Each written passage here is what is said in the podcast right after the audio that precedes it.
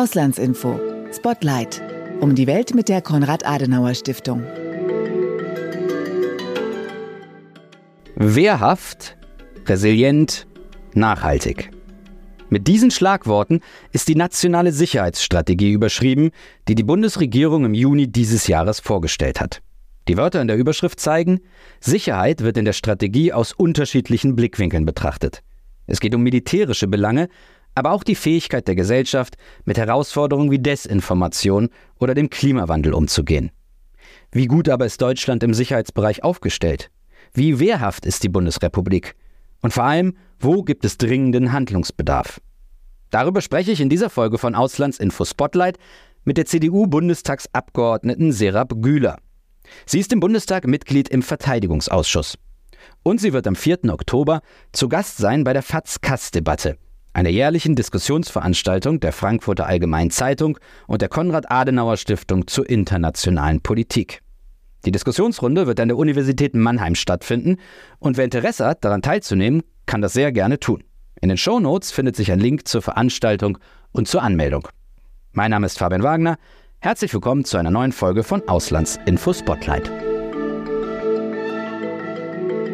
Ja, ich bin im Bundestagsbüro von der Abgeordneten Serap Güler.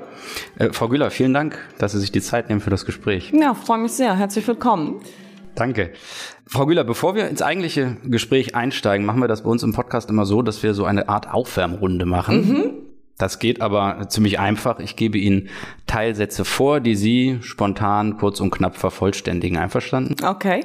Okay, dann fangen wir an. Ich bin in die Politik gegangen, weil ich etwas verändern möchte, weil ich mitmachen, mitentscheiden möchte, wollte und weil ich nicht wollte, dass nur über mich entschieden wird.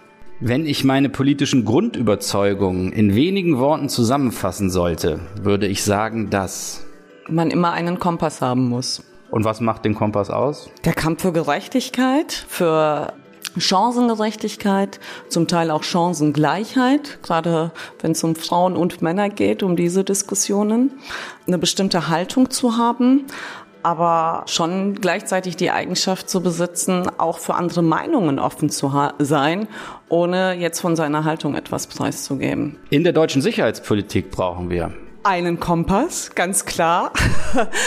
Eine offene De Debatte darüber, dass ja ohne Sicherheit eigentlich alles nichts ist. Danke für die ersten Einschätzungen. Frau Güler, im Sommer verabschiedete die Bundesregierung eine nationale Sicherheitsstrategie, das erste Papier dieser Art in Deutschland. Neben der rein militärischen Komponente spielen dort auch Dinge wie Cybersicherheit, Katastrophenschutz, der Kampf gegen Desinformation, aber auch Maßnahmen gegen den Klimawandel eine Rolle. Das Papier geht also von einem sehr weit gefassten Sicherheitsbegriff aus. Ist das der richtige Ansatz, um den Bedrohungen der Gegenwart zu begegnen? Ja, also dass wir den Sicherheitsbegriff weiterfassen, definitiv. Sicherheit besteht nicht mehr aus ja der inneren Sicherheit oder äh, alles, was das Thema Bundeswehr betrifft, sondern muss tatsächlich weitergedacht werden. Und insofern ist es ganz gut, dass die Bundesregierung da auch diese unterschiedlichen äh, Themen im Blick hat. Aber die nationale Sicherheitsstrategie, Sie haben es gerade gesagt, das erste Papier seiner Art, so wird es zumindest angekündigt, aber es ist eigentlich eigentlich das erste Papier, das so genannt wird. Wir hatten früher auch ein Weißbuch. Es ging ja schon in die ähnliche Richtung. Und es ist keine nationale Sicherheitsstrategie. In dem Sinne ist es nur eine nationale Sicherheitsstrategie der Bundesregierung, weil die Länder, die natürlich zum Beispiel für das Thema Cybersicherheit, aber auch für den Katastrophenschutz Verantwortung tragen, nicht entsprechend einbezogen worden sind. Also insofern, das alles im Blick zu haben, ist das eine, aber dem nicht gerecht werden zu können, ist das andere. Und die Bundesregierung wird wird dem leider nicht gerecht. Also die konkrete Ausgestaltung meinen Sie und die Frage, wie das umzusetzen. Ein Experte hat gestern noch gesagt zur nationalen Sicherheitsstrategie, die hört genau da auf, wo spannend wird. Es ist eine gute Analyse, es ist eine gute Problembeschreibung, aber es bietet eben keine, keine, keine Strategie in dem Sinne, wie man diesen Herausforderungen der Zeit, sicherheitspolitischen Herausforderungen der Zeit, die wirklich vielfältig sind, gerecht werden will. Sie haben jetzt schon einen Kritikpunkt äh, an der Sicherheitsstrategie angesprochen. Einen anderen, den Sie schon vor geraumer Zeit mal angebracht haben, ist, dass kein Konzept zur Behebung des Personalmangels bei der Bundeswehr enthalten ist. Äh, die Wörter Soldaten und Soldatinnen kämen auf den gut 70 Seiten nur einmal vor. Um das Thema Personalmanagement insgesamt mache die Strategie einen großen Bogen. Wie groß ist denn das Personalproblem bei der Bundeswehr und was sind die Ursachen? Ja, die Ursachen sind vielfältig. Das fing tatsächlich damit an, dass wir die Wehrpflicht ausgesetzt haben. Wir haben sie ja nicht abgeschafft, wie viele immer sagen, wir haben sie ausgesetzt. Wir haben eine Zielmarke von 203.000 Soldatinnen und Soldaten bis 2031 und wir stehen momentan unter 181.000. Die neuesten Zahlen sind aus dem Juni dieses Jahres, sprich 23 und wir sind unter die 181 Marke, 1000 Marke gerutscht.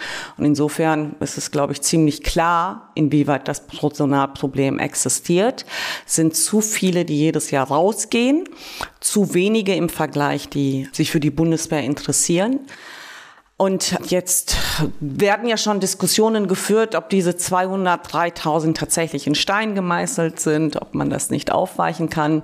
Ich hielte das für einen Fehler, weil wir müssen, glaube ich, schon den Druck mit einer Zielmarke aufrechterhalten, um da auch deutlich zu machen, dass wir mehr Personal, Nachwuchs für die Bundeswehr brauchen. Und sobald wir anfangen, an dieser Marke 203.000 rumzuschrauben, wird der Druck ab abbauen. Und ähm, insofern ja, wir haben nicht nur ein Problem, was die Ausrüstung der Bundeswehr betrifft, sondern auch was das Personal betrifft, weil der Kanzler hat gesagt, wir brauchen Schiffe, die in See stechen, wir brauchen Panzer, die fahren und Kampfjets, die fliegen, aber wir brauchen eben auch das Personal, was diese Systeme bedienen kann. Und insofern müssen wir da hier wirklich mit allen Kräften uns dafür anstrengen, dass das Personal der Bundeswehr auch aufgestockt wird. Sie haben gesagt, es gibt zu wenige, die sich für die Bundeswehr interessieren. Wie kann man die Bundeswehr denn interessanter machen und damit das Personalproblem dann eventuell angehen? Ich glaube, wir müssen da wirklich auf unterschiedlichen Ebenen wirklich aktiv werden. Wenn man sich jetzt äh, die Social-Media-Auftritte der Bundeswehr beispielsweise anschaut, sind die auf dem ersten Blick erstmal toll, sind wirklich gute Filme, wirklich gutes Informationsmaterial. Aber allein was die Filme betrifft, geht es vielleicht manchmal ein bisschen zu sehr an der Realität vorbei. Und ich glaube, da müssen wir schon ein bisschen ehrlicher werden, weil jemand, der sich aufgrund dieser Filme für die Bundeswehr interessiert und sich dort bewirbt, wird mit einer anderen Realität konfrontiert. Und das fängt damit an, dass man ja als Soldat in der Kaserne schon für die persönliche Ausstattung manchmal kämpfen muss. Unterhemden, Socken. Also das fängt tatsächlich damit an und das ist jetzt nicht zugespitzt formuliert. Und das meine ich mit, ist ein bisschen realitätsfern. Und wenn die Enttäuschung in den ersten Tagen schon so groß ist, wo man denkt, ich habe hier aber ein ganz anderes Bild gehabt, dann trägt das, glaube ich, auch über die Mund-zu-Mund-Propaganda nicht unbedingt dazu bei, dass sich mehr junge Menschen dafür interessieren. So, wir müssen aber auch über Modelle nachdenken, wie, wie schaffen wir das eigentlich, dass der Einstieg schneller fällt, dass die Sicherheits Prüfungen zwar nichts an Qualität abnehmen, aber was die Zeit betrifft, schneller funktionieren. Um, um damit die Lebensplanung damit die Menschen Lebensplanung, nicht so lange genau, aufhält, sozusagen. Genau. Und wir brauchen sicherlich auch Kooperationen für die Frage oder die, die Antworten auf die Frage, was passiert eigentlich nach der Zeit, wenn ich mich jetzt als Zeitsoldat verpflichten lasse, was passiert nach der Zeit. Und da brauchen wir Kooperationen mit dem öffentlichen Dienst beispielsweise, dass Soldatinnen und Soldaten auch wissen, okay, ich habe einen direkten Anschluss. So, ich äh, fall dann nicht erstmal ins Nirvana. Insofern sind das alles Dinge, die hoffentlich jetzt auch von der Taskforce Personal, ja im Bundesministerium für Verteidigung eingerichtet wurde, auch mit bedacht werden. Aber es sind dann eben auch Fragen, wir müssen gerade Familien von Soldatinnen und Soldaten auch Garantien aussprechen, wenn sie so wollen, weil Soldat sein ist kein, kein Beruf wie ein anderer, das muss uns allen klar sein, so müssen wir das auch kommunizieren. Es kann durchaus sein, dass ja, Soldatinnen und Soldaten auch ihr Leben verlieren, was oft genug vorgekommen ist und da müssen wir eben auch schon klar machen, wenn das eintreten sollte, musst du dir um deine Familie keine Gedanken machen. Und hat diese Frage, wie attraktiv ist die Bundeswehr für Sie auch insgesamt so ein bisschen was damit zu tun, wie hoch die Wertschätzung der Gesellschaft für Soldatinnen und Soldaten ist? Ja, absolut. Und seit dem 24. Februar 2022 gibt es da vielleicht auch noch mal Gott sei Dank einen anderen Blick auf äh, unsere Bundeswehr, auf unsere Soldatinnen und Soldaten. Aber machen wir nichts vor, zur Wahrheit gehörte eben auch, dass äh, beispielsweise die Vorsitzende der Jusos vor dem Krieg noch über die Bundeswehr als das notwendige Übel gesprochen hat und somit über all unsere Soldatinnen und Soldaten. Und das muss auch deutlich ausgesprochen werden, dass sie mit dieser Meinung nicht ganz alleine in der Gesellschaft stand. In der Zeitschrift Politische Meinung, ein äh, Debattenmagazin der Konrad-Adenauer-Stiftung, haben Sie vor einigen Monaten geschrieben, es braucht eine Zeitenwende, nicht nur in der Außen-, Sicherheits- und Energiepolitik, sondern auch in den Köpfen der Bürgerinnen und Bürger. Was meinen Sie damit? Es knüpft vielleicht an das an, was wir eben gerade besprochen haben. Genau, ich glaube, der Angriffskrieg, der russische Angriffs Krieg auf die Ukraine hat vielen nochmal deutlich gemacht, dass Krieg nichts ist, was ja in anderen weit weg liegenden geografischen Teilen dieser Welt vorkommt, sondern tatsächlich auch vor der Haustür passieren kann. Und somit äh, der Frieden am Ende doch etwas Fragiles sein kann. Und ich glaube, das war uns lange, lange nicht bewusst. Und das war auch, ich bin sehr froh und glücklich darüber, dass das so weit weg für viele Menschen war. Aber das muss, glaube ich, auch vielen Menschen deutlich machen, dass eben Frieden und Sicherheit nichts Selbstverständliches sind. Und das meine ich mit Zeitenwende in den Köpfen. Und im Moment verbinden wir ehrlicherweise die Zeitenwende nur noch äh, mit dem 100 Milliarden Sondervermögen so, wovon auch nicht viel übrig geblieben ist. Wenn wir an die Inflationsrate, Zinsabzug etc. denken, sind es ja sogar weniger als 100 Milliarden. Aber dieses Momentum, dass Bürgerinnen und Bürger auch bereit sind, dass mehr Geld und Ressourcen für das Thema Sicherheit investiert werden, da mitzugehen, wird immer kleiner. Und weil der Krieg irgendwie, ja, man kriegt jeden Tag noch die Nachrichten mit, seppt dann aber vielleicht schon mal weiter. Er ist nicht mehr so präsent in vielen Köpfen durch bestimmte Entwicklungen in unserem Land, ganz klar, Inflation etc. Aber es ist irgendwie zur Gewohnheit wieder ja, geworden. So ein Gewöhnungseffekt, genau, so womit eintritt. man lebt und wo, wovon man am Ende äh, vielleicht jetzt außer steigender Energiepreise ja gar nicht mehr so stark betroffen ist. Das ist das Gefühl, was zunimmt und nicht mehr dieses, ah doch, wir müssen jetzt viel stärker in unsere Sicherheit investieren.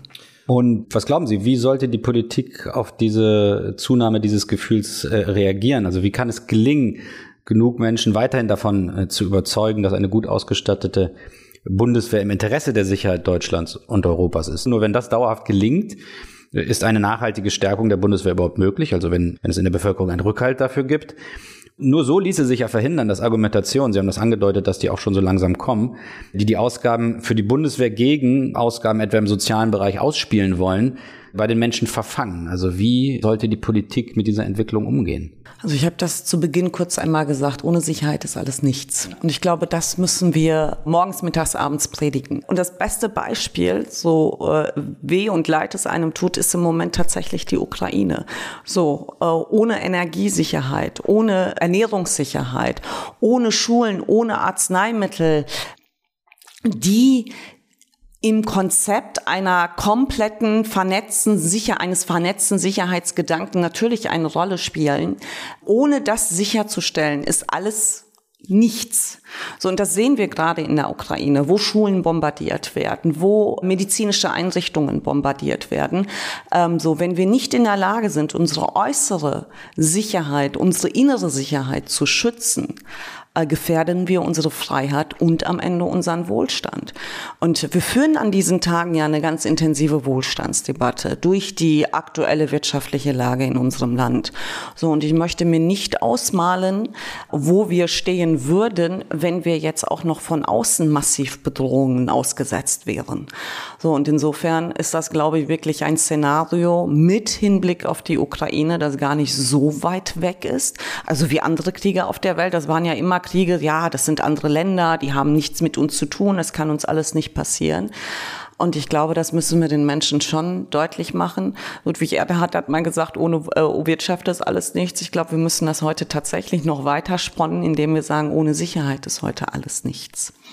Frau Güller, jetzt haben wir stark auf den militärischen Bereich geguckt, auf die Bundeswehr zum Beispiel. Der Begriff Sicherheit, wir haben das zu Beginn angedeutet, umfasst aber mehr als das rein militärische, mehr als harte Sicherheit. Eine immer wichtigere Rolle spielt der Cyberraum. Äh, Staaten versuchen auch dort ihre Interessen durchzusetzen. Auch hier tut sich nicht zuletzt Russland hervor. Immer wieder lesen wir von Cyberattacken auf Institutionen und auf kritische Infrastruktur. Außerdem grassieren Fake News und Verschwörungserzählungen. Wie gut ist Deutschland aus Ihrer Sicht im Cyberraum gerüstet? Also wenn man sich den Cyber-Informationsraum der Bundeswehr anschaut, sind die sehr gut aufgestellt. Können Sie erklären kurz, was das ist? Der Cyber-Informationsraum ist ein Organisationsbereich der Bundeswehr, wo es halt genau um dieses Thema geht. Cybersicherheit, Cyberverteidigung, Cyberabwehr. Und die sind personell, sitzen in Bonn, sind personell und was die Expertise betrifft, sehr, sehr gut aufgestellt. Und dann gibt es, sind natürlich auch 16 Bundesländer für das Thema Cybersicherheit verantwortlich. Und da fängt es an, ein bisschen kompliziert zu werden, ehrlicherweise, weil der Austausch unter den unterschiedlichen Behörden, die für dieses Thema zuständig sind, ich sag mal vorsichtig suboptimal ist. Er könnte tatsächlich besser werden, beispielsweise in der Erstellung auch von gemeinsamen Lagebildern.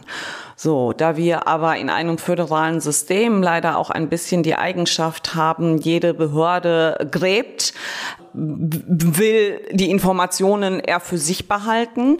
Es ist besser geworden durch die NSU-Affäre. So, das war ein großes Thema vieler Untersuchungsausschüsse damals, dass man viel enger zusammenarbeiten muss, was den Informationsabschluss Weil der damals betrifft. nicht gut Genau, weil der damals nicht, das ging, da, da ging es vor allem um die Verfassungsbehörden, Verfassungsschutzbehörden. Und wir müssen aber, was die Cyberbehörden betrifft, hier auch viel enger zusammenarbeiten zwischen Ländern und den Bundeseinrichtungen. Und ich habe jetzt nur den Cyberinformationsraum der Bundeswehr genannt. Es gibt ja auch über das Bundesinnenministerium Einrichtungen und da hat man schon das Gefühl, dass äh, jede Behörde stolz ist auf die Informationen, die man hat aber diese Informationen nicht unbedingt anderen Behörden zur Verfügung stellt.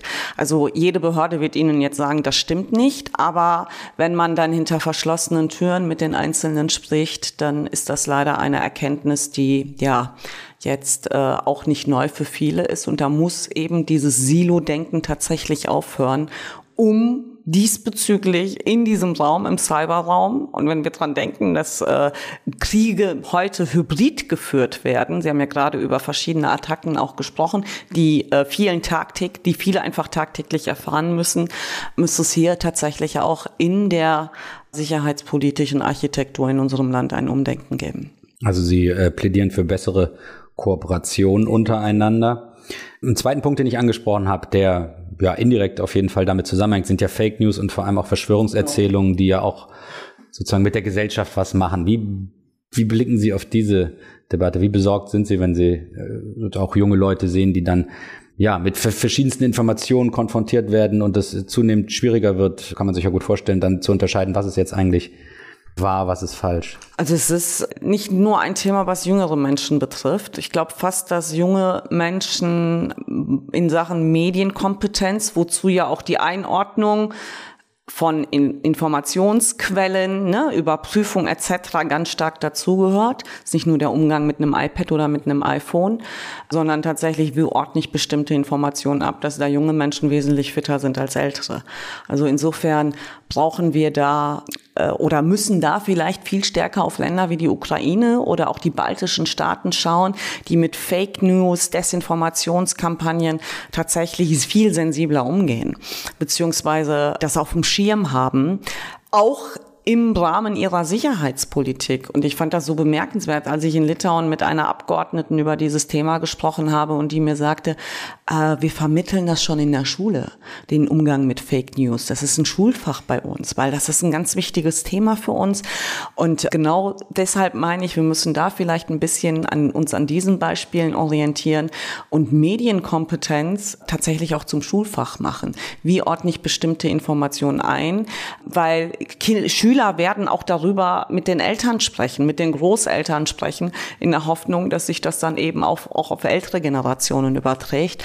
Aber das ist etwas, was, was, worüber wir politisch immer wieder reden. Das, das wollte ich gerade sagen, Frau Güller, die, die Idee, ein Schulfach Medienkompetenz, die gibt's ja nun auch schon schon länger. Ich kenne aber kein einziges Bundesland, inklusive mein eigenes, das äh, jetzt hier diesbezüglich. Ja, ich meine, Sie haben natürlich da auch den Streit in der, in der, in der Lehrerschaft, in der Schullandschaft. Ja, die Curricula sind zu voll. Ne? Was sollen wir denn noch alles machen? Ist alles berechtigt. Aber nochmal, ich glaube, ein vernetzter Sicherheitsansatz macht das erforderlich. Und ich fürchte auf der anderen Seite, dass bei nach wie vor vielen Menschen, das meine ich auch, das Momentum wird immer kleiner, nach wie vor vielen Menschen, vielen Entscheidungsträgern, das nicht ganz bewusst ist, dass wir hier auf unterschiedlichen Ebenen arbeiten müssen. Und Sicherheit und Verteidigungspolitik, gerade Verteidigungspolitik, ist nicht nur Bundessache. Es ist vielleicht nur Bundessache, was die Bundeswehr betrifft. Aber es fängt eben schon im viel kleineren an. Und es ist unsere Aufgabe, das täglich zu predigen. Frau Güler, was Deutschland nicht hat, ist ein nationaler Sicherheitsrat. Sie unterstützen, wenn ich richtig informiert bin, die Idee der Schaffung eines solchen Gremiums. Warum? Was würde sich aus Ihrer Sicht mit einem nationalen Sicherheitsrat verbessern? Ich bin Mitglied in der Enquete-Kommission Afghanistan und im, wir haben ja zwei Gremien im Bundestag. Wir haben einmal den Untersuchungsausschuss, den Parlamentarischen Untersuchungsausschuss, der sich mit dem Abzug beschäftigt und wir haben die Enquete-Kommission, die sich mit den kompletten 20 Jahren des, Einsatz. des Einsatzes beschäftigt. Also mit allen unterschiedlichen Facetten, also den, der zivilen Ebene, der militärischen Ebene, die Arbeit mit den NGOs etc. So äh, die Arbeit unter den Ressorts. Und was ziemlich schnell deutlich geworden ist, ist eigentlich, dass es tatsächlich dieses Silo-Denken, dass das Silo-Denken in den Ressorts tief verankert ist, was die zuständigen Ressorts betrifft. Das war, was das ne, Afghanistan, ne, das AA, also das äh, Auswärtige Amt, das Verteidigungsministerium und das Ministerium für wirtschaftliche Zusammenarbeit und Entwicklung, also BMZ, die drei Hauptakteure. Und man hat das Gefühl, da hat jeder sein Ding gemacht ohne wirklich miteinander auch diesbezüglich in Austausch zu kommen. Das wird sich, glaube ich, im Untersuchungsausschuss noch deutlicher zeigen, was den Abzug betrifft, aber eben auch in diesen kompletten 20 Jahren. Und das bestärkt mich einfach in der Forderung, dass wir einen nationalen Sicherheitsrat brauchen, und zwar angesiedelt im Kanzleramt, wo jemand die Federführung hat, alle Informationen aus den unterschiedlichen Ressorts zusammenführt, aber eben auch Aufträge in die unterschiedlichen Ressorts reingibt. Und leider hat es die Bundesregierung versäumt, die nationale Sicherheitsstrategie, die ja mehr verspricht, als sie am Ende inhaltlich bietet, aber mit einem nationalen Sicherheitsrat zu verbinden. Und hier muss man wirklich auch ganz offen sagen, fernab von jeglicher Polemik, dass es den heute nicht gibt, hat ausschließlich persönlichen äh, Befindlichkeiten, äh, äh, also sind persönliche Befindlichkeiten schuld dran, weil Baerbock, die Außenministerin, das unbedingt bei sich haben wollte im Auswärtigen Amt und der Kanzler gesagt hat, nein. Und hier hat der Kanzler absolut recht, weil nochmal Baerbock ist nicht befugt, als Außenministerin anderen Ressorts Aufträge zu erteilen oder Informationen einzuholen. Das Kanzleramt aber schon. Das ist Aufgabe des Kanzlers. Eben, genau. Es ist die Aufgabe des Kanzlers Kanzleramts oder zumindest einen seiner Staatssekretäre, diese Informationen einzusammeln, einzuordnen und von allen Ressorts. Natürlich ist das Thema ne, Verkehr, Verkehrssicherheit auch ein wichtiges. Das Thema Wirtschaft, Wirtschaftssicherheit, Wirtschaftskooperationen auch ein wichtiges. Und die alle hätten, alle Ressorts hätten also irgendwo ihren Platz in diesem nationalen Sicherheitsrat gehabt. Die Koordinierung wäre über das Kanzleramt gelaufen. Ich bin nach, der, nach wie vor der Meinung, dass das richtig gewesen wäre und bedauere sehr, dass wir es nach wie vor nicht haben. Frau Güler, nun haben wir über verschiedene Sicherheits sicherheitspolitische Herausforderungen gesprochen. Und jetzt würde ich gerne von Ihnen zum Abschluss vielleicht so eine Art Fazit äh, hören. Wie wehrhaft ist Deutschland denn nun eigentlich? Das ist eine wirklich schwierige Frage. Ich glaube, es ist ganz viel Luft nach oben. Ich möchte jetzt aber auch nicht schwarzmalerisch hier unterwegs sein. Erstens, wir sind NATO-Mitglied. Also insofern ähm, haben wir da auch im Ernstfall, was hoffentlich nie eintreten wird, Verbündete, die uns beiseite stehen werden. Aber ich sagte gerade schon, es ist Luft nach oben und wir müssen da den Schulterschluss mit den Ländern in dieser Frage viel stärker suchen und den Schulterschluss eben auch mit der Gesellschaft. Und dann möchte ich einfach nochmal wirklich das Fazit auch damit verbinden, Sicherheit und Frieden sind nicht selbstverständlich und das muss jeder Bürgerin, jedem Bürger unseres Landes einfach auch bewusst sein. Und Wehrhaftigkeit fängt nicht bei Waffensystemen an, sondern im Bewusstsein genau dieser Tatsache. So, im Bewusstsein dieser Tatsache, damit wir nicht diese, was in der deutschen Politik super oft vorkommt, ah, wir haben hier aber marode Schulen und ihr steckt noch mehr Geld in die Bundeswehr rein. So dieses gegeneinander ausspielen wird ganz, ganz schnell gemacht. Und ich glaube, davon müssen wir uns befreien. So, natürlich müssen in Schulen investiert werden, gar keine Frage. Aber wenn wir mehr Geld für die Bundeswehr zur Verfügung stellen, darf das eben nicht gegen alle anderen, gegen soziale Bereiche, Sie vorhin auch gesagt haben, ausgespielt werden, weil ohne für unsere Sicherheit zu investieren, und das ist nicht nur Geld, steht eben alles andere ähm, in Frage, beziehungsweise in einem Ernstfall tatsächlich ist alles andere in Gefahr. Vielen Dank für Ihre Zeit, war sehr spannend. Danke Ihnen. Das war eine weitere Folge von Auslandsinfo Spotlight, dem Außenpolitik-Podcast der Konrad-Adenauer-Stiftung. Mehr zu dieser Podcast-Reihe findet ihr unter den Links in den Show Notes. Dort findet ihr auch einen Link zur FATS-Kass-Debatte, einer jährlichen Diskussionsveranstaltung zur internationalen Politik, die von der Frankfurter Allgemeinen Zeitung und der Konrad-Adenauer-Stiftung organisiert wird. Serap Güler wird in diesem Jahr daran teilnehmen. Vielen Dank fürs Zuhören und bis zum nächsten Mal bei Auslands Info Spotlight.